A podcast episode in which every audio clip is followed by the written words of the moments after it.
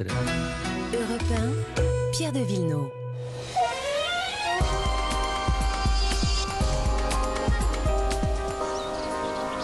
Il s'occupe de nos plantes, mais les plantes s'occupent de nous. Bonjour Laurent Cabrol. Ah, pas mal. Bonjour, bonjour Pierre. Bien, oui, puisque bien amené, bien amené. les plantes, euh, bah oui, elles, elles nous guérissent. hein. Bah oui, vous savez que eh, elles, elles guérissent dans la nature, elles ont une importance considérable. On sait que les grands singes, par exemple, sont capables de reconnaître 40 espèces différentes pour se soigner.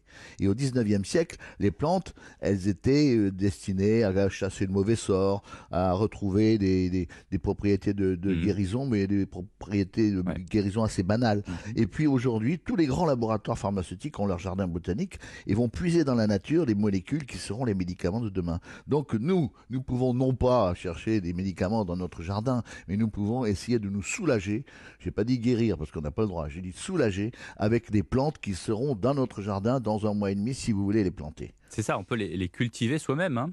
Oui, et puis et puis les cultiver. Alors vous commencez maintenant à, à mettre quelques graines si vous le voulez dans, dans votre semoir pour que ensuite elles puissent euh, se prospérer et les remettre en terre tout à dans, dans, dans un mois et demi. Il y a la sauge, le pissenlit, l'ortie, le coquelicot, la prime vert, le lin, la lavande, l'arnica, le Oui. chicorée, le millepertuis, le frêne, l'eucalyptus, l'aubépine.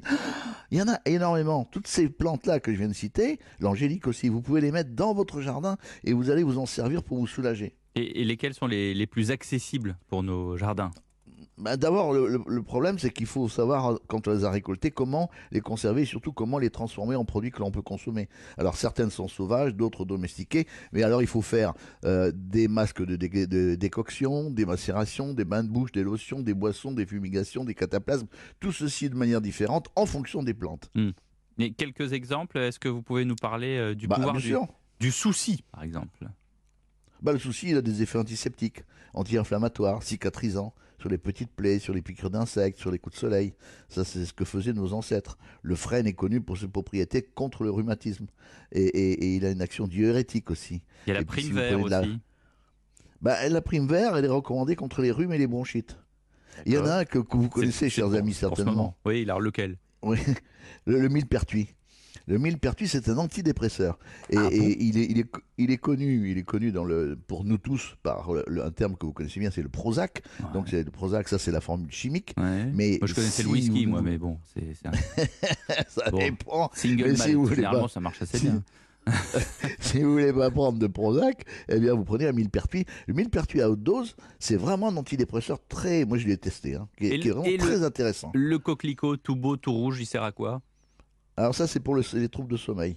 C'est Ah. c'est vraiment efficace. Alors il faut le concocter, euh, il faut le, le macérer, il faut le mettre, euh, il faut le mélanger, etc. Mais là, vous avez des, des indications sur Internet ou sur euh, même n'importe quel euh, herbologue peut Tout le dire. plein de plantes qui nous guérissent. Merci beaucoup, mon cher docteur Cabrol.